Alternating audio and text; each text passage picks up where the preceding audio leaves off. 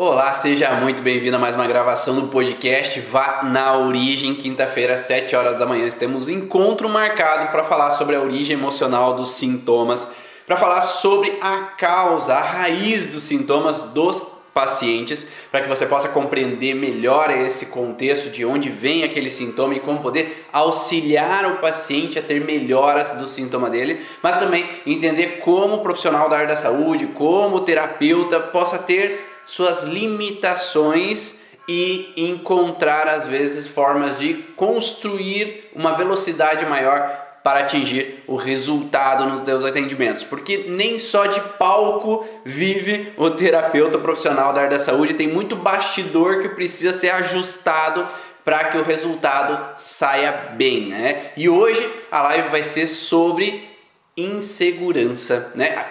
A causa da insegurança do terapeuta, do profissional da área da saúde. De onde pode vir essa insegurança, que pode ser as mais diferentes possíveis. Eu quero que vocês me comentem quais, quais são as suas inseguranças, quais foram as suas inseguranças no decorrer aí do conhecimento, no decorrer dos atendimentos, no decorrer da vida profissional. E antes de mais nada, vou contar um pouco das minhas inseguranças, porque todo mundo vive as suas inseguranças e tem as suas travas que impedem em dar o próximo passo, em seguir em frente. E quem sabe assim, a gente pode trocar ideias e com as formas que você encontrou para contornar os obstáculos da insegurança, com as formas que eu encontrei para contornar os obstáculos da minha insegurança, todos nós podemos crescer juntos, trocar experiências e aqui fazer uma grande comunidade origens de evolução, para que todos possamos crescer e evoluir juntos. Então, esse podcast é especialmente para terapeutas, profissionais da área da saúde, quem quer compreender mais a fundo a origem emocional dos sintomas. Mas a segurança é uma trava realmente que impede com que a gente siga. Ele traz uma barreira muitas vezes que faz com que eu não dê o próximo passo. Eu fico estagnado, porque é mais fácil estagnar do que balançar o barco. Vocês já ouviram essa expressão? É, eu estou fazendo um curso com o Jaesh, um indiano, e ele falou um certo momento do curso sobre o balançar o barco. Quando a gente balança o barco, a gente fica inseguro, porque tá tudo balançando e eu posso cair desse barco. É, não sei se você já foi num barco que estava balançando e às vezes você pode perder o equilíbrio. Tu pode cair, pode levar um tombo, cair dentro da água. Então, balançar o barco nem sempre é agradável para as pessoas, mas às vezes o barco precisa ser balançado, porque viver numa calmaria não te leva a nenhum lugar. Não tem ondas, não tem vento, não tem nada que te impulsione para frente, que te faça seguir com o barco para frente. Então você precisa muitas vezes ter um leve balanço do barco para você seguir. Então a calmaria, a zona de conforto é quando não tem vento, não tem brisa. Tá tudo sossegado, tá tudo tranquilo, mas às vezes fica tranquilo demais. A agenda não lota, não vem paciente, a coisa não flui, eu não ganho experiência, não ganho conhecimento. Então me conta aí, o que, que tu prefere? O esse barco realmente estático, até às vezes com a âncora ali, talvez encostado na terra, que assim ele não balança, ou estar navegando com o teu barco? Conta aí para mim só para eu saber já de começo qual é a tua preferência do teu barco. O que que tu prefere utilizar ou que esteja nessa navegação do teu barco? Quando eu já falei para algumas pessoas, algumas pessoas provavelmente já ouviram essa história, quando eu estava na faculdade, terminando a faculdade de fisioterapia, é, nunca foi tão tranquilo assim, né? É, no começo, nos primeiros dois anos, tem sempre aquele processo de que a informação ela não é aquela que eu gostaria. Talvez as informações não tem muita prática, não tem muita clínica, e aí às vezes é só é conteúdo maçante, né? Aquele conteúdo maçante que às vezes acaba sendo tenso. Então, para mim, não foi grande coisa aqueles dois primeiros anos. Depois dos dois primeiros anos eu vi que eu precisava balançar um pouco mais o barco. E aí eu virei um pouco um rato de, de laboratório, não, mas um rato de biblioteca. E aí eu comecei a buscar as experiências do que a biblioteca poderia me proporcionar. Então ficar lá dentro. Só que a experiência teórica não condiz com a experiência clínica. É, quando você começa nos estágios, aquele conhecimento teórico, às vezes vai tudo por água abaixo, porque cada paciente é diferente, cada paciente é uma vivência diferente e você vai ter que construir um raciocínio seu naquele momento, claro que baseado com as tuas experiências, mas naquele momento você vai ter que construir um raciocínio. E se você não tem experiências, você tem insegurança. Então parece que esse barco balança imensamente. Ó, falar mar bravo é que faz bons marinheiros. Ah, isso aí. Então quanto mais eu vivo essas experiências, às vezes até um caos acontece, mais habilidoso eu me torno. A Grazi falou que está navegando. Ah, quero agenda cheia, fiz uma formação, mas não estou conseguindo decolar. Então, às vezes, a gente precisa de algumas coisas que travam esse processo de atendimento fluir. Um dos processos que me travavam é falta de conhecimento. Então, se eu não tenho conhecimento, eu não vejo e revejo aquela informação, eu não tenho informações o bastante para colocar em prática. As sinapses na hora do atendimento, eu, meus neurônios têm que estar ativados, conectando informações desse livro, daquela informação, daquela experiência, daquilo que o professor deu na aula, para que eu possa juntar as informações e construir a avaliação, o diagnóstico e a forma de tratamento que eu tenho que ter com aquele paciente especificamente. Mas se eu assisti só uma vez a aula, se eu só vi uma vez aquela leitura, se eu só tive uma vez aquela experiência, aquilo não ficou gravado quanto poderia se eu não tive uma situação emocional naquele momento. Não é assim, geralmente? Ah, aquele professor lá do terceirão, aquele professor que era o palhaço, que fazia brincadeira, que fazia com que as pessoas tivessem uma emoção na hora de aprender, elas gravavam muito mais fácil aquele conhecimento. Quando é uma forma maçante, eu leio ou eu estou ouvindo um professor e ele está continuamente no mesmo tom de voz, eu tenho mais dificuldade de gravar aquela informação. Por isso que aqui eu tendo a oscilar o tom de voz para que tenha esse impacto também, que seja mais fácil de dar alguma informação e que ela grave para você ou que traga experiências da tua vivência que seja mais fácil de conectar né? através de um simbolismo, através de uma história que possa conectar com a sua história. E aí fica muito fácil, mais fácil de integrar. Então, nesse contexto, quando a gente tem uma vivência que a gente leu uma vez ou teve só uma experiência, e não foi com emoção, é muito mais difícil de gravar. Então eu preciso ver e rever muitas vezes aquela informação para gravar aquele conteúdo e poder utilizar na prática depois. Então eu vejo muitas pessoas falar: "Ah, eu fiz já um curso. Eu fiz já um curso baseado nas leis biológicas. E mas eu tenho dificuldade em utilizar na prática isso." Mas quantas vezes você viu e reviu esse material? Quantas vezes você refez aquele conhecimento? Quantas vezes você repetiu aquilo que foi falado ou aquilo que está escrito dentro da apostila para que você fixe aquele material? Porque se você não repete, a repetição é o que leva à memorização para que na hora que você esteja com o paciente, você esteja conectado a tudo que você precisa para utilizar na prática. E não é só a memorização de ver ou ouvir que grava. Existe uma pirâmide de aprendizado onde ler você tem uma, um grau pequeno de decorar aquela informação. Quando você lê e ouve, às vezes aumenta um pouco mais esse processo. Quando você relê, aumenta mais ainda esse processo de adquirir essas informações. Mas quando você coloca em prática, você tende a aumentar mais ainda a capacidade de aprender e quando você ensina, você aprende muito mais ainda aquele conhecimento. Então, utilizar dessas ferramentas para ver, rever entender cada vez mais, colocar em prática, porque na prática você vai ver experiências com os pacientes. Então, quando eu comecei os estágios da, da, da faculdade, eu comecei a colocar em prática algo que eu só tinha em teoria. E ali é uma baita insegurança. Não sei se foi para você também, quando você estudou um curso de terapia ou fez uma faculdade e começou a colocar em prática, foi seguro? Você estava seguro completamente, por mais que tu tivesse teoria na tua cabeça? Foi seguro colocar em prática, começar a conversar com o teu paciente? Será que foi tranquilo para ti isso? Para mim não foi.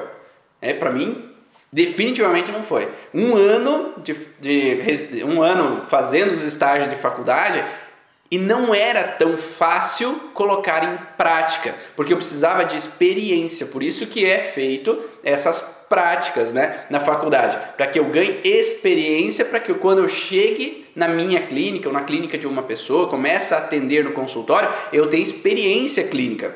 E essa experiência clínica me dá conhecimento e mais segurança para utilizar na prática. Porque nessa, nesse momento de estágio eu tenho um professor que geralmente vai me orientar. Então, se eu tenho uma dúvida, eu tenho a quem recorrer. Eu tenho a quem buscar para me falar: não, você está no caminho certo. Não, ó, melhor você fazer aquela direção.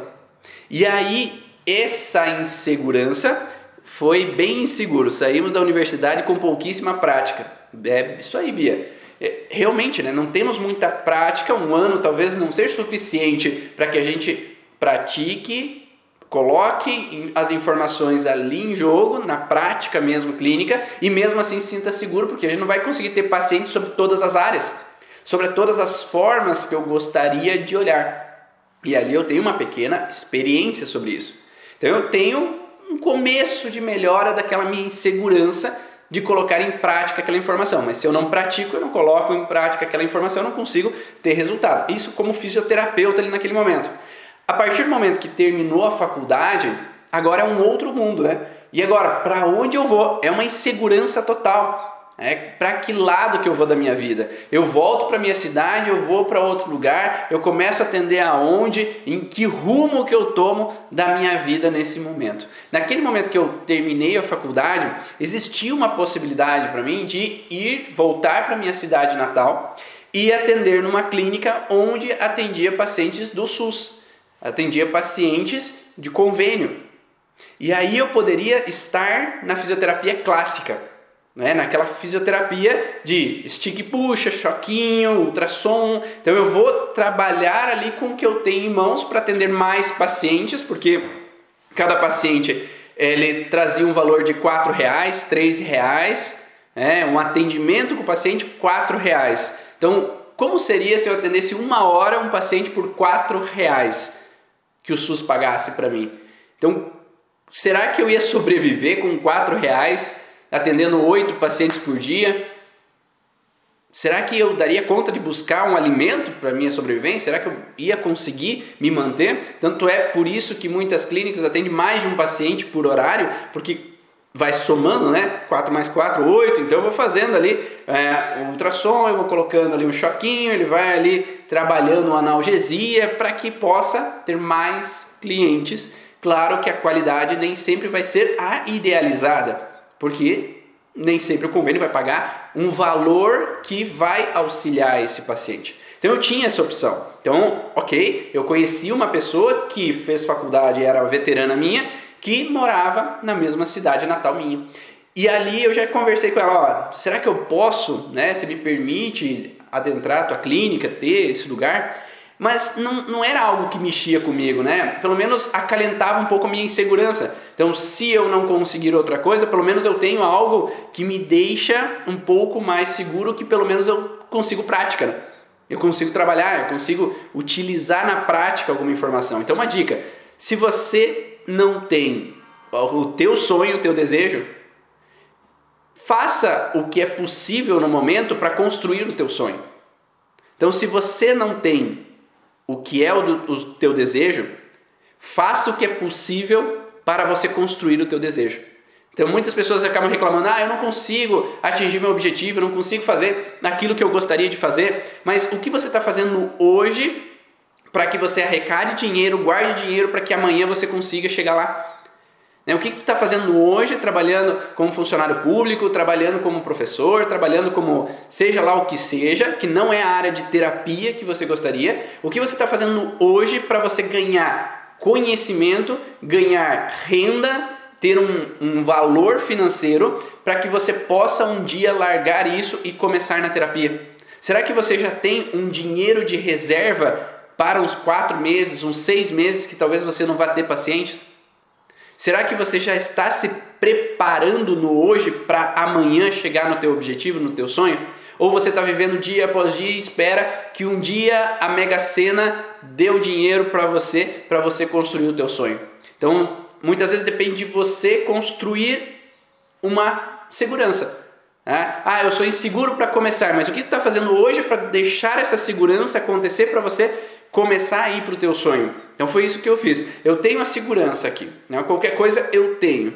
Né? Esse processo, eu vou atender o SUS, eu vou ter uma pequena renda, mas eu vou ter aquela renda e com aquele valor talvez eu consiga ir guardando 200 reais ou 100 reais por mês para que eu possa fazer minha caixinha para que um dia eu possa buscar o meu sonho, para que eu possa fazer o curso idealizado. Aí tem muitas pessoas que falam, ah, eu não consegui arrecadar dinheiro para fazer o curso Origem, eu não consegui, mas Será que você está guardando aqueles 50 reais por mês? Será que você está guardando aqueles 100 reais por mês? Será que você está guardando aquele valor do cafezinho diário? Será que você está abdicando de algumas coisas do teu dia a dia para chegar lá no teu sonho, no teu objetivo? Ok, ali eu tinha essa segurança. Só que surgiu uma oportunidade. Surgiu uma oportunidade que foi que havia uma escola de terapia manual que estava ofertando um ano de aprimoramento. Um ano de aprimoramento é como se fosse uma residência. Essa residência fazia com que você ia lá, fazia pós-graduação com eles e um ano você atendia na clínica deles com a experiência dos professores deles de como atender, como fazer, como realizar e como você se aprimorar na terapia manual.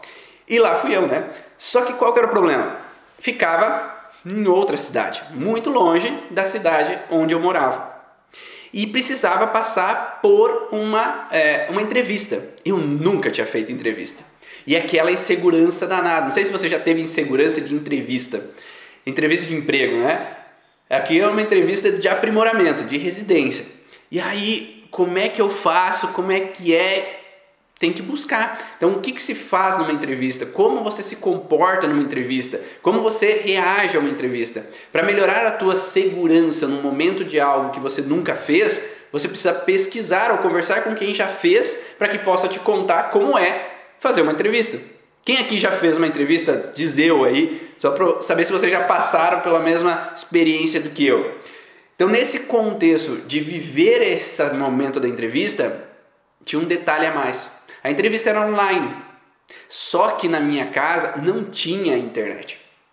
A internet não, não ia rolar. E aí o que, que eu poderia fazer para conseguir alcançar aquele objetivo, que era entrar nessa residência, se eu não tinha internet para fazer uma entrevista? Eu não podia numa lan house, porque numa lan house, como é que eu ia fazer uma entrevista com outras pessoas gritando do lado, jogando jogos? Não ia dar, não ia rolar.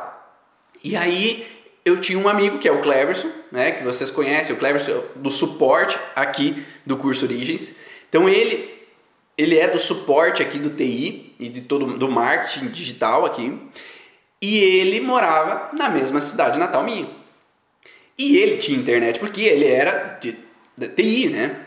Não, então ele tinha que ter internet porque ele estudava essa área de tecnologia de informação. E nesse momento eu peço para ele: Ó, oh, Cleverson, me ajuda. Eu preciso fazer uma entrevista. Me empresta o teu quarto para eu fazer a entrevista com o pessoal. Então eu não tinha. Então o que, que me impedia de ir fazer essa entrevista era não ter webcam, eu não tinha o computador, não tinha internet para que eu pudesse fazer a entrevista e buscar o meu objetivo. Então, o que, que eu precisava para isso? Superar minha vergonha de pedir para o outro um empréstimo do quarto dele, para que eu pudesse fazer essa entrevista, para que eu pudesse buscar aquele meu objetivo, meu sonho, não ficar estagnado ali naquele momento que não era o meu objetivo. E aí essa insegurança volta lá quando naquele momento de fazer a entrevista, porque eu nem sei ligar aquela webcam. Como é que eu mexo ali para que aquela webcam funcione, que eu possa entrar no processo da entrevista e conseguir ter o resultado que eu esperava, além da ansiedade, né? Para quem na Tati nunca fez, quem vai fazer uma primeira entrevista de emprego, é como se você estivesse sendo julgado, né? E é, né? A pessoa está te julgando ali para ver se você tem habilidades, competências para que você possa adentrar ali naquele momento numa entrevista, num aprimoramento, numa residência que era o que essas pessoas idealizavam ter, buscar pessoas para que pudessem aprimorar o conhecimento dentro da terapia manual. E aí, uma das sortes minha é que eu tinha esse amigo e eu pude buscar nele essas informações para que ele pudesse me auxiliar. Então, por mais que eu não tinha por que, que eu não posso buscar fora o que eu não tenho dentro? Porque a primeira maneira, talvez, de a gente buscar resolver os conflitos é pedir ajuda. Não sei se tu já pediu ajuda para resolver teus conflitos. Muitas pessoas acabam carregando inseguranças. Por quê? Porque eu não posso depender dos outros. E por que, que tu não pode depender dos outros? Por que, que tu não pode pedir auxílio para os outros? Porque talvez lá atrás, no teu passado, ficou gravada uma informação de que quando eu precisei dos outros, eles não estavam ali por mim. Eu me senti abandonado, eu me senti deixado, eu me, me senti sem um suporte, eu me senti sem o apoio do meu pai ou da minha mãe, porque eles estavam ausentes, porque eles trabalhavam demais, porque N possibilidades. E ao estar nessa sensação de que eu não tenho ninguém por mim, é como se eu tenho que me virar sozinho bato no peito, sigo em frente, aguento o tranco, só que às vezes eu deixo oportunidades passarem por não ter as ferramentas ou habilidades necessárias para eu alcançar um objetivo. E aí, nesse momento, quando eu posso pedir auxílio para o Cleverson, para que eu pudesse entrar nesse mundo, né, buscar esses conhecimentos, buscar esses meus sonhos, eu abro uma possibilidade de adentrar a essa pós-graduação. E ali naquele momento, na entrevista, aquela insegurança danada, e aí chega um gaúcho do outro lado da câmera. E é, oh, tudo bem, tchê? É. E aí a primeira pergunta que ele faz é: que time tu torce? Que time tu torce, né? Porque gaúcho é tu, né? Ah, eu torço pro São Paulo, né? Ah, ganhamos de vocês. É, já quebrou aquele clima. Então eu tive sorte de encontrar aquelas pessoas na minha frente que estavam dispostas a ensinar, mas ensinar de uma forma que eles são mais acolhedores e não impositores. E aí nesse momento eu faço a entrevista, claro, aquela tensão, mas ele já tenta quebrar essa tensão inicial só que todo mundo atrás dando risada, né? Porque ali eles faziam entrevista um e os outros lá do lado observando o que estava acontecendo. Daniel, Ribeiro, estava lá atrás. E aí nesse momento é, eu acabo passando nessa residência. Só que aí entra um outro mundo, né? E agora, como é que eu vou morar lá longe? Cidade muito maior daquela que eu vivo, a minha cidade natal tinha 35 mil habitantes para outra cidade que tinha mais de sei lá quantas cidades, é a segunda cidade, terceira cidade maior do Paraná, é Londrina. E como é que eu vou viver lá? Como é que eu vou fazer as coisas? Como é que ser... E aí entra uma terceira, quarta, quinta insegurança da vida que é como que eu vou chegar lá? Como que eu vou buscar um apartamento? Como é que eu vou fazer isso sozinho? E aí, bora lá, né? Né? Se tá com medo, vai com medo mesmo. E aí foi então que gente, eu fui para lá, passei por centenas de imobiliárias, né? Tem várias imobiliárias, dezenas de imobiliárias, não vou falar centenas, né? Que é demais, mas dezenas de imobiliárias para encontrar um apartamento de 3 por 5. Não sei se você sabe mais ou menos o que é um 3 por 5, né? Então é menor do que a minha sala de atendimentos aqui hoje. Então aquele quarto era o que eu precisava. eu não precisava de algo muito grande, eu precisava ter um valor baixo de aluguel para que eu pudesse passar aquele ano de residência. Ah, sei como é, ó. tem gente que já passou por um 3x5 ali.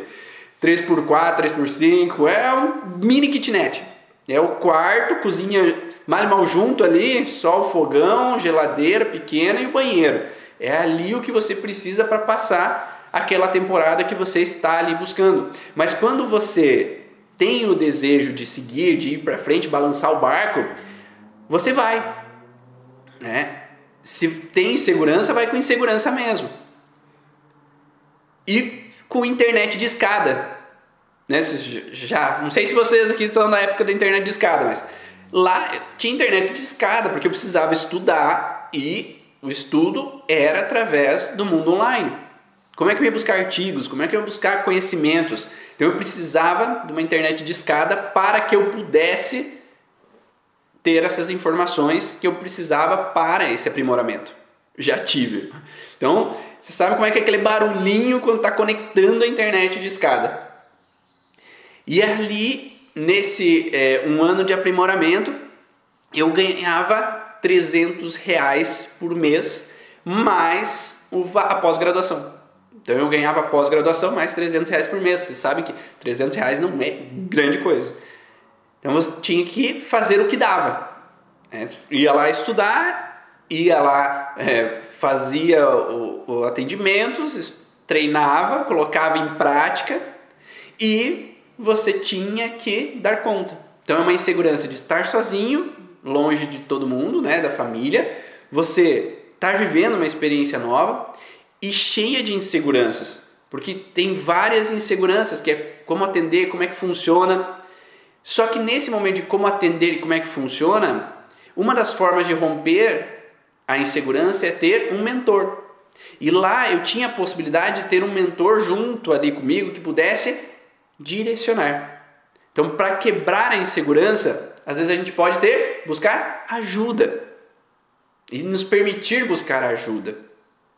Então, como que eu posso buscar ajuda? Tendo pessoas de referência que já passaram por aquilo que eu vivi e que podem me dar a experiência de vida deles, que podem me dar a segurança baseado no caminho que eles percorreram. E aí eu tinha o Márcio lá, tinha o Rodolfo Parreira, que eu ficava olhando, que eu ficava admirado, ficava observando, via como é que faziam e me, orientavam como fazer. Por isso que num curso é tão importante ter um mentor, ter uma pessoa que te oriente ali no curso. Não sei se vocês já, já viram essa importância dentro de um curso, de você ter dúvidas e ter aquela pessoa ali para que possa te orientar, para que possa te guiar, que possa te mostrar o caminho perante o que ele já viveu. Não sei se é importante isso para vocês, mas para mim, para resolver as minhas inseguranças, ter esse mentor ali naquele momento para responder essas dificuldades faz total diferença na hora de eu contornar meus obstáculos. Por isso que dentro do curso Origens eu preconizo tanto durante esses dois anos estar presente, ter turmas pequenas para que eu possa estar presente auxiliando como mentor a sair da estaca zero para você fluir, para criar um conhecimento, para conseguir colocar em prática as informações. E ali, com essa possibilidade do mentor, daquela pessoa, daquele processo que eu não sabia nada, eu passei a aprimorar o conhecimento. Só que esse mentor, ele não trabalhava com a emoção. Ele trabalhava com terapia manual. Ele sabia que terapia manual, teve uma lesão, eu vou reajustar, eu vou equilibrar esse organismo para voltar a uma normalidade. Então esse mentor, ele não tinha capacidade de me auxiliar com os pacientes que tinham dificuldade emocional. Então eu precisava buscar um outro mentor, uma outra pessoa com uma outra habilidade. Né? De nada adiantava buscar ele para saber sobre os conflitos emocionais que levavam aos sintomas se não era a capacidade dele. Então eu precisei sair desse processo para buscar outros mentores, outros professores, outras pessoas que conheciam um pouco mais daquele mundo. Só que naquele momento, os mentores que vinham até lá, até Londrina, eles eram franceses ou belga. e eles falavam francês. E como é que eu posso perguntar para os mentores se eu não tenho habilidade para fazer isso? Se eu não tenho recursos para fazer isso? Então, de novo, é uma insegurança. Então, como é que eu posso sair do ponto A para o ponto B se para o ponto B eu preciso de algumas capacidades? E aí vem aquilo que eu falei anteriormente, né? O que, que eu estou me preparando hoje para chegar ao ponto B? Porque se eu estou hoje como é, profissional, às vezes é, de, de, direito, profissional, de outras áreas, eu quero virar terapeuta, o que, que eu estou fazendo hoje para ter as habilidades necessárias para eu chegar lá e ter segurança na hora que eu chegar lá? Na hora que eu quiser conversar com os meus mentores, como que eu poderia ter segurança para isso? E aí eu comecei a procurar escolas de francês em Londrina que me possibilitavam, com o dinheiro curto que eu tinha, fazer essas aulas e conseguir adquirir mais conhecimentos para eu conseguir falar com eles. E naquela época, então, eu trabalhava de segunda a sexta-feira e no sábado eu tinha livre. Então, ah, sábado é um bom dia para aprender francês. E ali naquele momento precisava construir essa habilidade para conseguir chegar lá no meu objetivo de perguntar para eles e ter uma resposta direta sem alterações do tradutor. Eu não sei se vocês já, já souberam disso, vocês já perceberam isso, mas o tradutor nem sempre traduz tudo certo. Então, se eu não tenho conhecimento daquela língua, às vezes parece que fica estranho a, a tradução. Parece que está faltando alguma coisa. Parece que não está coerente aquilo que eu anotei na apostila daquela tradução daquela aula em outra língua. Ou quando eu olho o tradutor, às vezes no Google, talvez saem umas palavras meio esquisitas. Não sei se vocês já perceberam isso. Me dá, fala aí se você já percebeu isso. Saem umas palavras esquisitas que daí não deu para entender nada do que estava sendo falado. E aí eu encontrei uma oportunidade de que havia aulas dois por um numa escola. O que é dois por um? Faça dois idiomas por o valor de uma mensalidade. Opa, isso me interessa. Tradutor muda a conexão. É isso aí. E aí, naquele momento, eu comecei então a fazer francês e espanhol. Então eu fazia das 8 às 10 francês, das 10 ao meio-dia espanhol. Claro que dá uma baita bagunça ali nos 10, 10 até as 10 e meia, até mudar o, o tradutor ou dicionário na cabeça. Mas eu comecei a estudar essa abordagem, porque também existiam espanhóis que traziam muito conhecimento né? pessoas que falam língua espanhola que traziam muito conhecimento. Então eu precisava adquirir essa ferramenta de aprender o espanhol, aprender o inglês, é, aprender o francês. O inglês eu tive a sorte de que meus pais colocaram na escola de inglês lá na minha infância. Mas eu precisava do francês e do espanhol para adquirir mais competências, para que eu pudesse conversar diretamente com eles e também entender diretamente com eles o que eles estavam falando para não ter às vezes um telefone sem fio, né? Não é mais ou menos assim? Uma pessoa entende, interpreta e fala. Nem sempre o tradutor ele é um tradutor, às vezes ele é um intérprete. Né? Às vezes o, o, o tradutor é um intérprete e esse tradutor intérprete ele interpreta a informação segundo a visão dele e não necessariamente do que o professor falou. Tanto é que tem muitos professores é, de fora que às vezes não gostam de alguns tradutores porque eles interpretam e não falam exatamente o que é, eles gostariam que fosse falado, porque dele já começa a pegar o macete ali do tradutor. E aí eu comecei então a conhecer um pouco mais esse mundo, é usar daquele tempo que eu tinha, os únicos tempos que eu tinha, que era sábado, para conseguir adquirir competência. E a competência gera segurança. Porque quanto mais eu tenho competências, mais segurança eu tenho para realizar o resultado que eu buscava. Faz sentido isso para você?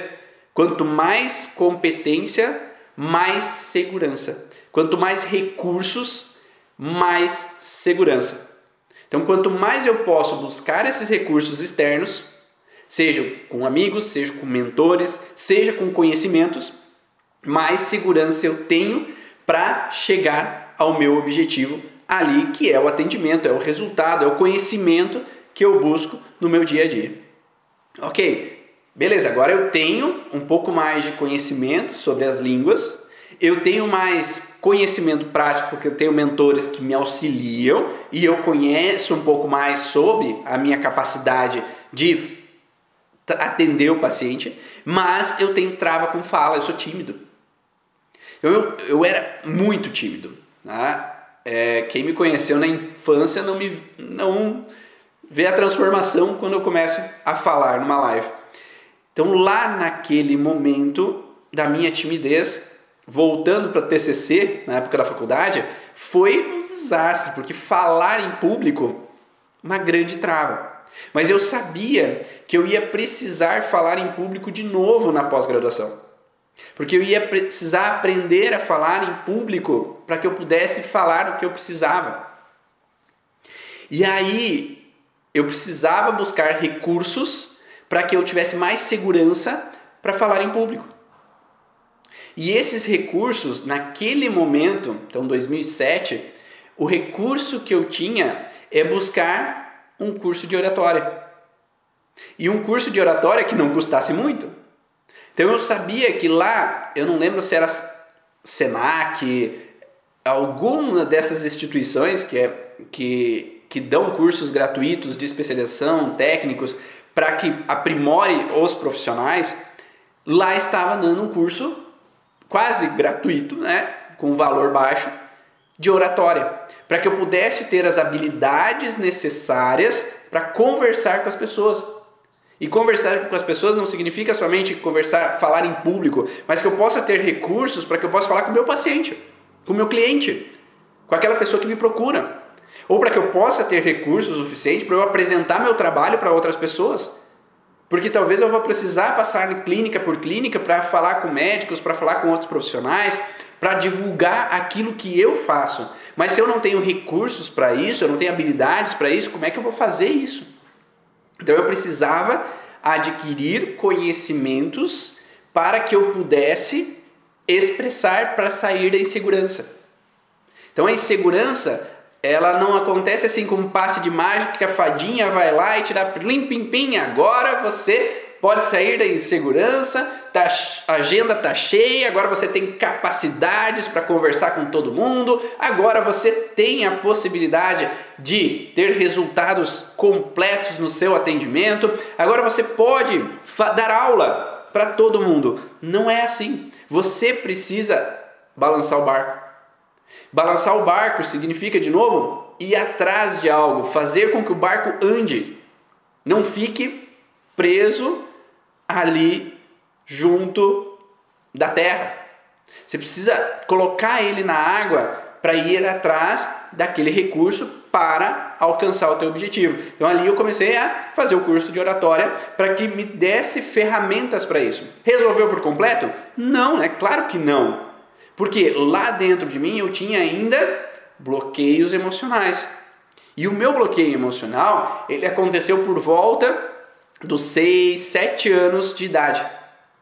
Aos 6, 7 anos de idade, eu estava no meu colégio e na frente de todo mundo fazendo uma apresentação e eu estava lá tocando um batuque, né? Eu estava lá com um tamborzinho e de repente a minha baqueta voou. E aí todo mundo que estava na frente olhou só para mim e começou a dar risada. Ali eu vivi um momento dramático, inesperado, travei no julgamento das outras pessoas. Então, uma baita insegurança, né? Que eu vou ter a partir daquele momento de estar na frente das pessoas e elas darem risada de novo, elas tirarem sarro, elas darem gargalhada ou ficarem simplesmente olhando continuamente para mim. Isso bloqueou para que eu pudesse apresentar trabalhos na frente da turma, que eu pudesse me apresentar para outras pessoas e ficar mais na minha. De uma criança, às vezes brincalhona, divertida, eu crio e fico um pouco mais introspectivo para evitar sofrer de novo um julgamento. Os olhares dos outros, o sarro dos outros, né? a risada dos outros. E isso me bloqueia em falar em público. Então eu só posso saber corrigir esses padrões a partir do momento que eu posso buscar em alguém externo de novo a minha melhora. Então lembra que eu falei que a gente tem que permitir, às vezes, buscar auxílio de alguém? Eu busquei lá o Cleverson para que ele pudesse me emprestar o computador, a webcam, para que eu pudesse fazer uma entrevista. Eu busquei mentores para que eu pudesse ter conhecimento e habilidades para que eu pudesse alcançar meu objetivo. Eu busquei professores que falassem francês, espanhol, oratória, para que eu pudesse ter habilidades para que eu conseguisse seguir em frente e sair da minha insegurança. Eu busquei terapeutas para que pudesse encontrar os conflitos que estavam limitando o fato de eu não ter segurança para falar em público. Então, quando nós conseguimos nos libertar das amarras de que eu tenho que fazer tudo sozinho, que eu não confio que os outros façam por mim, eu posso seguir em frente, buscar recursos externos que me ajudem a aprimorar internamente e conseguir seguir em frente. Nossa, eu passei por uma situação parecida. Um professor fez uma pergunta, eu respondi, ele me ridicularizou na frente da turma e a galera deu gargalhada. Fiquei com muita vergonha. E isso, às vezes, para uma criança, hoje como adulto, eu posso dar risada, posso brincar com aquela situação, mas para aquela criança, talvez foi muito pesado. Talvez foi uma sensação que eu nunca mais quero ir na frente das outras pessoas. Eu nunca mais quero é, ir lá ler na frente na igreja. Eu nunca mais quero ir falar na frente da minha família. Eu nunca mais quero lá discursar na frente do palco. Eu nunca mais quero aparecer. E aí eu vivo uma vida de bastidores. O que é uma vida de bastidores? Eu faço todo o meu trabalho e a outra pessoa se vangloria. Porque quem está no palco são os outros. Porque quem está no palco é quem é, não é introspectivo, porque quem é introspectivo fica lá nos bastidores se escondendo, só ligando a luzinha, só ligando o áudio, só colocando figurino, fazendo a maquiagem nas pessoas.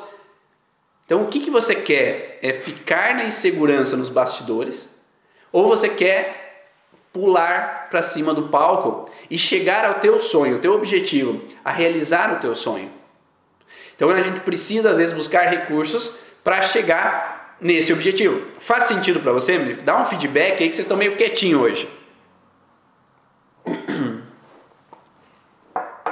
Então, quando ali eu começo a buscar essa, esse encontro, né, de referências, de encontro de pessoas que pudessem me auxiliar, eu busco terapeutas, mas de nada adianta buscar o terapeuta se você, como terapeuta, ainda entra no processo de que só eu que dou conta das coisas. Só eu que consigo resolver os problemas. E um grande problema que eu tinha no começo é ir para a maca no atendimento de crânio sacral, de microfisioterapia, ou ir para o divã no atendimento de psicóloga, a ir para é, um atendimento, uma massagem e não relaxar. Não relaxar. Por quê? Porque eu tenho que estar no controle de tudo. E aí o outro terapeuta está fazendo as coisas e já estou raciocinando com o que eu faço. O terapeuta está fazendo, eu já estou racionalizando e eu não deixo ir. Eu não deixo sair do racional, do consciente, para entrar no subconsciente e conseguir encontrar o que está no escondido. Porque eu começo a racionalizar demais durante a terapia. É como se tivesse dois terapeutas e nenhum paciente. No começo, era dois terapeutas e nenhum paciente. Não sei se você já passou por isso, mas no começo eu era o segundo terapeuta ao invés de ser o paciente nos atendimentos. Eu ia buscar um outro terapeuta, mas eu não me permitia ser paciente. Porque eu queria entender o que estava acontecendo comigo. Então eu ia através da fala da outra pessoa buscando racionalizar, mas o que eu vivi não estava no meu racional. O que eu vivi na minha infância, aquela situação dos seis anos, não estava, eu não lembrava daquilo. As situações que eu vivi antes disso, eu não lembro disso. As situações que eu vivi na gestação, eu não lembro disso. Mas eu não tenho como relaxar para ir até aquelas informações que eu não lembro se eu quero estar no controle no atendimento do outro. Aí as pessoas falaram eu, eu, já, já. então não sou só eu, né? A Karen fala: vai para a arena com os leões, sai, sai espectador. Ah, tá fazendo sentido? Beleza. E aí, então, se eu vou para fazer uma terapia e eu sou um terapeuta vestido de terapeuta e o outro é o terapeuta vestido de terapeuta, não tem como me auxiliar quanto eu gostaria se eu não tiro a minha roupa de terapeuta. Se eu não me permito estar vulnerável naquele momento. Eu tenho que me permitir estar vulnerável para que acesse as informações que eu não consigo acessar sozinho. Então por isso que algumas pessoas falam, ah, tal técnica não funciona, tal técnica não resolve. Mas será que você se permitiu ser vulnerável bastante naquele momento para falar exatamente o que precisa ser falado? Será que você se permitiu ser vulnerável bastante para relaxar o suficiente numa massagem? Você já dormiu numa massagem? Falando nisso. Já se permitiu dormir numa massagem? Estar vulnerável bastante para relaxar a ponto de dormir? Porque eu não conseguia no começo. Eu não conseguia. Porque eu tinha que estar alerta a tudo que estava acontecendo e tudo que o outro estava fazendo. Para que eu pudesse estar conectado para entender o que estava se passando. E na terapia, o paciente também ele não pode estar ali como terapeuta. Ele tem que se permitir estar vulnerável para que ele possa chegar aonde que a gente precisa chegar.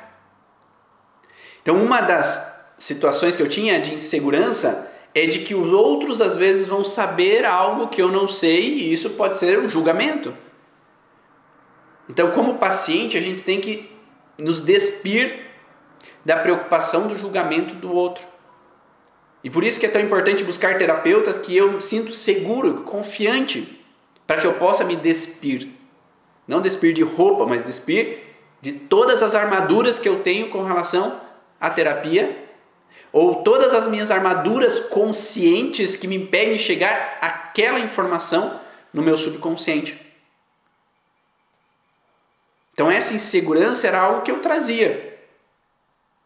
Mas eu precisei fazer terapia em cima de terapia, de, de diversas possíveis, para que eu possa me despir daquela informação. E tem muito terapeuta que não consegue. E às vezes o ego, ele impede com que a gente mude a nossa percepção do hoje. A gente mude a forma de ser ou de tirar essa armadura para chegar naquele processo. Nosso signo é também um divisor de águas nesse momento. Sim, ele pode auxiliar também ou pode interferir também. E aí, quando nós nos permitimos nos despir dessas informações, ou dessa roupa, ou desse jaleco que eu posso estar usando ali na hora que eu vou buscar um atendimento, eu posso me permitir a ser simplesmente um paciente, um cliente. Que pode deixar o outro fazer o processo. E aí encontrar aquilo que realmente eu preciso que, encontrar, que ele me guie para onde eu preciso ir. E aí eu posso chegar além do que eu posso imaginar. Muito além do que você pode imaginar. Eu tenho certeza que é muito além do que você imagina. Tá? Porque o que tu imagina é o limite da onde você chegou até hoje. Se eu imagino que eu só posso chegar até a gestação, só vai chegar até a gestação. Se tu imagina que só pode chegar até três gerações, só vai chegar até três gerações atrás. Se você imagina que pode chegar até cinco gerações, só vai chegar até lá. Então, um infinito de possibilidades existe no mundo terapêutico. E aí, quando eu me permito estar despido de todas as crenças, todo o racional, eu posso ir até onde nunca fui antes. Que isso a cada sessão o que é preciso. Porque de nada adianta eu chegar sempre até o mesmo lugar. Porque se eu chego até o mesmo lugar, eu não estou evoluindo no meu processo terapêutico. Estar vulnerável é um ato de extrema coragem, vale a pena ser. Sim. Desde que você confie e esteja seguro com aquela pessoa. Né? Que você saiba que aquela pessoa vai te ajudar e você possa estar seguro que você pode se vulnerabilizar ali naquele momento. Nem sempre é fácil estar vulnerável, porque talvez lá no passado estar vulnerável foi frustrante. Ser uma criança vulnerável é apanhar na escola. Ser uma criança vulnerável é sofrer e não ser forte para aguentar o tranco de dormir sozinha. Ser uma criança vulnerável é ver coisas à noite, imaginar que está desprotegido porque o bicho vai chegar, que o monstro vai chegar, e não se fazer de forte para se proteger sozinho, porque talvez aqueles que deveriam me proteger não estão ali. Então, às vezes, as pessoas não se permitem ser vulneráveis porque um dia sofreram a vulnerabilidade. Porque um dia não foi legal. E tudo bem.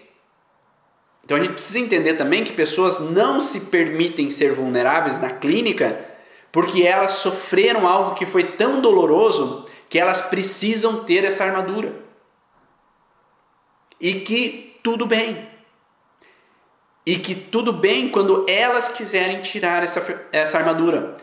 Mas que não vai ser você que vai tirar essa armadura se o outro não quer. E aí vem uma outra insegurança do terapeuta. É que eu quero resolver o problema do outro por mais que ele não queira resolver. Por mais que seja difícil demais para ele resolver aquela situação. E aí eu fico inseguro porque ah, eu não faço nada direito, eu não consegui resolver esse sintoma do paciente, eu não consegui auxiliar ele quanto eu gostaria. Mas será que ele realmente está preparado ou ele quer nesse momento mudar essa percepção ou tirar, ou é importante será para ele tirar essa, essa armadura? Será que nesse momento ele não está passando por alguma coisa que ele precisa dessa armadura? Então a gente tem que saber olhar no atendimento até que ponto o problema é nosso, até que ponto o problema é do outro. Para que se o problema é do outro, ok, é do outro, estou aqui se precisar de mim. Quando precisar de mim. Isso é verdade. Eu carregava vários traumas, alguns dava até náuseas quando lembrava. Uh, porém, entendi que para ajudar as outras pessoas precisava curar as minhas feridas. Foi mágico, me entreguei para as terapias. Perfeito. Estou me vendo em tudo que você está falando. Perfeito, que bom. Esse era o objetivo. A insegurança, o tema da live é insegurança do terapeuta. Mas eu não posso dizer sobre insegurança do terapeuta se eu não falar das minhas inseguranças do que eu vivi até hoje como profissional da área da saúde ou terapeuta. Porque as minhas inseguranças e como eu contornei elas podem ser a mesma coisa que você está vivendo hoje ou que você já viveu na tua vida. Então acho que nada melhor do que contar histórias para construir conexões, para que você possa entender da onde que vem esses processos.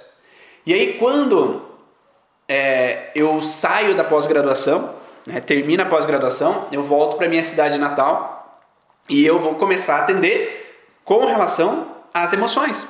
Só que lembra, minha cidade natal tem 35, ou tinha 35 mil habitantes lá em 2008. Não era uma grande cidade e não tinha grandes conhecimentos sobre emoção afetando o físico, ou quase nada. Existiam os psicólogos que atendiam, mas também, como cidade pequena, nem sempre as pessoas gostam de ir no psicólogo porque vai saber as minhas situações, vai saber as minhas vivências e vai que conte para outras pessoas. Não sei se você já passou por isso, pessoas falaram isso. Ah, vai que começa a contar sobre o que eu vivi, e é meu amigo, vai saber dos meus podres, né? E não vou contar, não, não, não vou, não, eu não vou para outra cidade porque eu me sinto mais confortável. Então, criar uma cultura não é fácil. Não criar uma cultura nova não é fácil de forma alguma. Então eu entrei na minha cidade, comecei a atender numa clínica, que era aquela mesma clínica que eu tinha falado lá no começo, que talvez eu iria quando saísse da faculdade.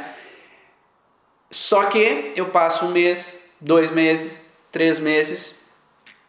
E cadê os pacientes?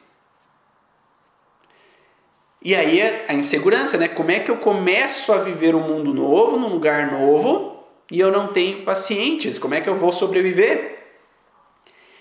Só que eu não sabia uma coisa, que um terapeuta profissional da área da saúde, para ter pacientes, não basta ter conhecimento. As pessoas precisam te conhecer. As pessoas precisam saber que você existe. Se as pessoas não sabem que você existe, não tem como elas irem te procurar. Elas nem sabem que existe aquela clínica, elas nem sabem que você atende naquela clínica. E aí naquela época não tinha Instagram, não tinha YouTube, não tinha Facebook. Elas não podiam saber por redes sociais. Então naquela época eu precisava distribuir o meu conhecimento para o público, para que eles pudessem vir até mim, para que eles quisessem buscar aquele conhecimento ou buscar aquela terapia. Foi então que eu comecei a escrever em jornal. Então eu tenho que balançar o barco de novo, sair da insegurança do anonimato, porque eu preciso para aparecer. Eu precisava ir aparecer. Eu precisava escrever sobre aquilo que eu fazia. Eu precisava divulgar. Eu precisava ir no Rotary da minha cidade para falar para os empresários: ó, oh, eu trabalho com isso. Para que vocês saibam o que eu faço. Para que possam às vezes, ter o desejo, ter a vontade, que possam distribuir aquele conhecimento. Então eu precisava me divulgar de alguma forma, eu precisava passar de consultório por consultório para falar: ó, oh, cheguei e eu faço isso. E isso pode ajudar, talvez, nisso, nisso, naquilo. Para que mais pessoas pudessem conhecer aquilo que eu fazia.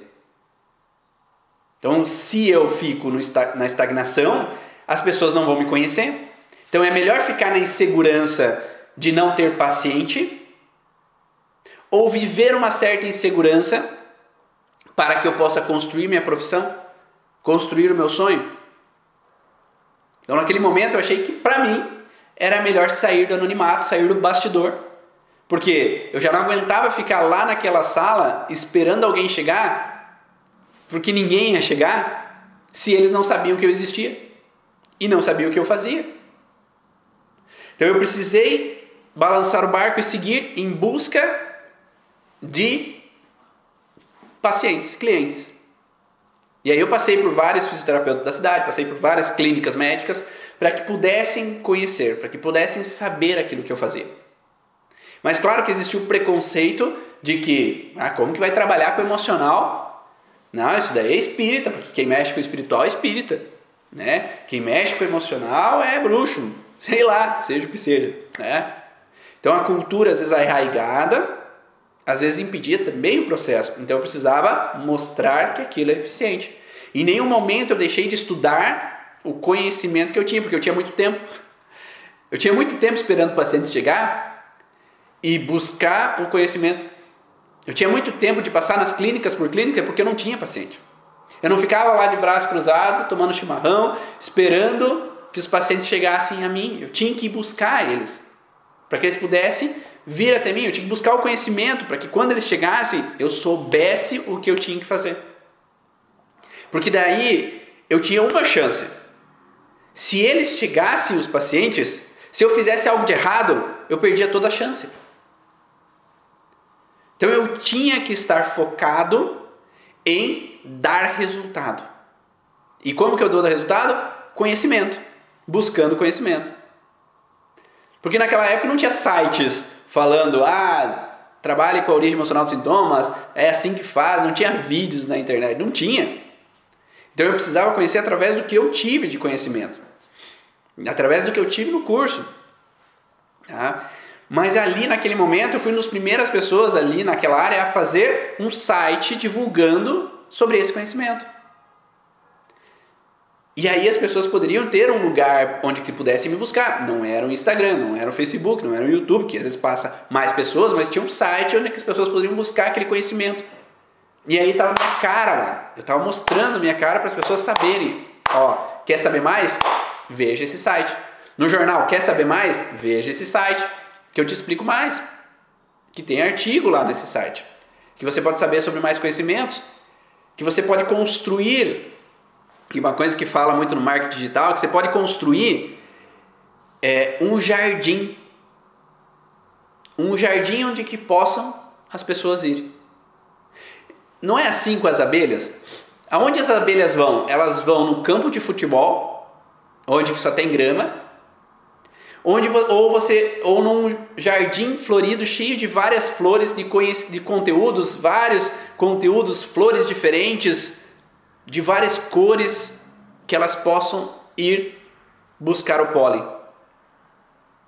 O cliente talvez seja da mesma forma. Se você construi, constrói um jardim onde ele pode se deliciar com todas aquelas informações, todos aqueles conhecimentos, informações diferentes, para que ele possa gostar daquela informação e te buscar depois, ele vai gostar. Se você coloca um, um Instagram vazio, é um campo de futebol vazio, que às vezes aquele paciente que não gosta de futebol, para ele, tanto faz aquele campo estar tá lá. Ele não vai trazer nenhum desejo, não vai trazer nenhuma motivação, algum gosto por aquilo. Então eu comecei a construir jardins.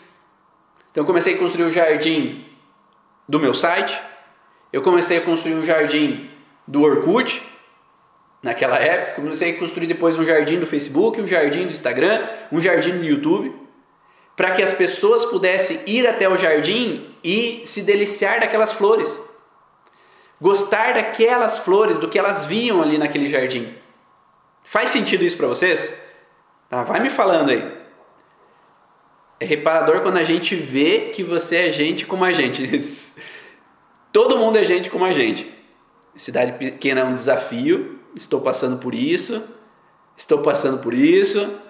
É, fazer trocas de atendimento, tanto para ter segurança como se tratar também. Perfeito, Graça. Então, isso foi uma das questões, a Gra, a Gra que está aqui, a gente fazia algumas trocas de atendimento, também para um conhecer a forma que o outro atendia, para que a gente possa trocar experiências. Quando criança, meu pai era muito rígido e me punia se eu aparecesse, chamava atenção. Eu poderia ser raptada, sequestrada. Isso baseado no medo dele. Hoje encontrei a causa, por isso estou trabalhando com regressão minha criança interior. Perfeito. Já me perguntaram se isso era de Deus, o tratamento com a emoção. Uh, que mais? Até hoje clientes acreditam que somos religião, que somos religião e não tem nada a ver. Eu sou muito grato à comunidade de origem pelo conhecimento e coragem de buscar os pacientes. Então esse esse busca desse conhecimento, de trazer essas informações, é exatamente para mostrar que a gente pode ter um passo a passo a seguir que possa encurtar caminhos da insegurança do terapeuta. A gente pode criar habilidades e conhecimentos para diminuir a insegurança. A gente pode buscar terapia para reduzir a insegurança. Para que a gente possa transformar esse jardim que a gente tem a possibilidade de construir, tá? esse jardim que a gente tem a possibilidade de integrar, fazer uma bela de um jardim que as pessoas possam passar e se deliciar com aquele lugar, com aquela leveza daquele lugar, com aquela harmonia daquele lugar com aquela alegria que é estar naquele lugar. Para que eles possam falar para mais e mais pessoas que, ó, olha aquele jardim. Viu? Eu passei num jardim eu achei lindo. Dá uma olhada lá. Acesse o site. Acesse aquele lugar, aquele Instagram de tal pessoa. É um jardim delicioso de se olhar, que se torne atrativo, que se torne gostoso de se ver. Alguém perguntou aqui, é, quais tipos de terapia fazer para esses tipos de insegurança. Então são há inúmeras terapias que se podem fazer. Eu vou contar primeiro o que, que eu fiz né, na minha vida. Então eu iniciei é, fazendo o curso da microfisioterapia, então passei por vários atendimentos da microfisioterapia. Segundo, terapia crânio-sacral. Então passei por vários atendimentos de crânio-sacral e a crânio-sacral me ajudou muito a ter um equilíbrio do sistema nervoso autônomo, que essa é uma das funções principais, além de buscar ali a liberação somatoemocional, de liberação dos conflitos vividos. Então é essa questão de voltar a se conectar com o sentir, porque muitas vezes na nossa vida a gente desconecta com o nosso corpo. A, a gente se desconecta com o sentir físico. O desconectar com o sentir físico significa que eu estou sempre no racional ou eu estou sempre no mundo da lua, eu estou sempre é, racionalizando as questões e não me conectando com o meu corpo, com o meu sentir interno. Me conectando com os meus desejos internos, com os meus minha, minhas sensações internas. Então eu me desconecto de mim. Então a crânio sacral é uma que ajuda a se reconectar. E claro que depois eu busquei a meditação como uma ferramenta de reconectar também, para que eu pudesse me reconectar com o sentir interno. A acupuntura, às vezes tu pode reenergizar o teu corpo, trabalhar os equilíbrios do teu corpo. E a acupuntura não vai trabalhar só de forma física, mas também trabalhando toda essa energia e essa conexão além do físico. Depois, é, já fiz reiki, né? atendimento de reiki. Já a, a massagem é uma forma de também se reconectar e se permitir sentir o corpo, sentir as tuas estruturas, você se conectar contigo mesmo desde que você relaxe no atendimento, né? Porque se você não relaxar, você não vai estar tá lá possibilitando você se conectar contigo mesmo. Se você continuar no racional na hora da massagem, você não está se conectando. Você pode fazer o Theta Healing, Psyche, uh, hipnose, é, Healing, Psyche, principalmente no contexto de mudanças de crenças, né? Mas tem muitas outras coisas além disso. Na hipnose, você pode se conectar na regressão aos conflitos vividos lá do passado, além da meditação como uma forma de voltar aquelas informações do passado e poder ressignificar desde que você tenha alguém te guiando para esse processo de reconectar ou modificar a percepção daquilo que aconteceu no teu passado. Né? Você pode ter um trabalho com psicoterapia, né? que eu fiz várias sessões de psicoterapia. É, a Júlia Espanholi, a Patrícia, que eu fiz também a psicoterapia. Uh, dentro desse processo de psicoterapia, também o EMDR, o Brain Sporting como ferramentas da psicoterapia, a constelação familiar como uma ferramenta para modificar e entender algumas vivências, a psicogenealogia como uma maneira de identificar padrões do transgeracional, identificar esses padrões do que aconteceu, as leis biológicas como uma grande ferramenta de identificação de conflitos relacionados ao padrão. E dentro da origem emocional dos sintomas, eu trago vários contextos de várias abordagens dessas para que possam ser ferramentas dentro do curso da metodologia da origem emocional dos sintomas, como uma forma de auxiliar o paciente a identificar aquele padrão conflitivo e mudar essa percepção. Então, se você quer saber um pouco mais sobre o curso Origens, www.cursoorigens.com, tá? cursoorigens.com essa, esse é o jardim do curso Origens, lá tem um vídeo explicativo, lá embaixo tem perguntas e respostas sobre o curso, tem cronograma do curso lá embaixo do site para você também ter esse jardim para conhecer um pouco mais o curso Origens. Então essas são ferramentas que eu usei no meu dia a dia né, e uso ainda muitas vezes, é, além de outras técnicas, né, como a é, radiestesia que eu fiz com a Dani, a, a mesa radiônica que eu fiz é, com a psicóloga Rosemary de Carli, fiz também com a Aline do curso Origens, é, que mais, né? Eu já fiz é, atendimentos com é, como é que como é que é o nome? É, ministros da oração da Igreja Católica, que que através de oração para identificação de conflitos vividos também, é, e às vezes até uh, um retiro espiritual ele pode ser de grande ajuda nessa identificação desses padrões, né, de alterações, da onde que está vindo, porque no retiro, principalmente de cura e libertação, se traz muito as informações de cura através da libertação de dramas do passado que podem ser feitos então, de diferentes maneiras. Existem várias formas de abordar os dramas do nosso passado. Depende do que você se sente mais à vontade, do que você se sente mais tranquilo para promover essa libertação. Do que você se sente mais confiante. E às vezes, uma forma trabalha com algumas abordagens, outra com outras abordagens. E uma complementa a outra para que o resultado flua. Então, às vezes é interessante buscar algo em uma, buscar algo em outro, buscar algo em outra. Então, por isso que eu falo que a gente trabalha com complemento. A gente complementa aquilo que os outros fazem. Às vezes o paciente não vai conseguir resolver tudo com talvez a técnica que eu tenho, mas ele pode buscar na outra técnica um resultado. Mas depende eu conhecer aquela técnica, talvez eu passando por isso como terapeuta, como profissional da área da saúde, eu preciso conhecer aquilo, eu preciso usar na prática aquilo para que eu possa indicar para o outro aquilo que eu sei que pode ajudar. Então, para mim, talvez uma determinada técnica não foi bom, mas para o meu paciente eu acho que ele está precisando mexer com a parte espiritual. Eu acho que ele está precisando passar por uma reenergização no corpo dele, porque a energia está baixa. Então eu vou precisar entender aquilo que o paciente precisa para indicar a necessidade dele. Tá? Então nós como terapeutas nós podemos tornar, nos tornar cada vez mais seguros a partir do momento que nós passamos por todos esses passos que eu falei ali anteriormente ter a possibilidade de buscar recursos externos através de auxílio, através de busca de cursos externos, através de ferramentas, às vezes eu vou precisar de uma ferramenta de marketing, eu vou precisar de uma ferramenta de administração, para eu entender também como os bastidores da clínica funcionam. Porque de nada adianta eu ser um bom profissional se os meus bastidores que vão fazer com que tragam clientes não está funcionando. Para que um teatro funcione, para que o espetáculo aconteça, é preciso vender ingresso. Senão o espetáculo não acontece. Então, se o, cliente não está lá comprando o teu ingresso para ir lá no, assistir a tua apresentação, que é o teu atendimento, não vai ter espetáculo.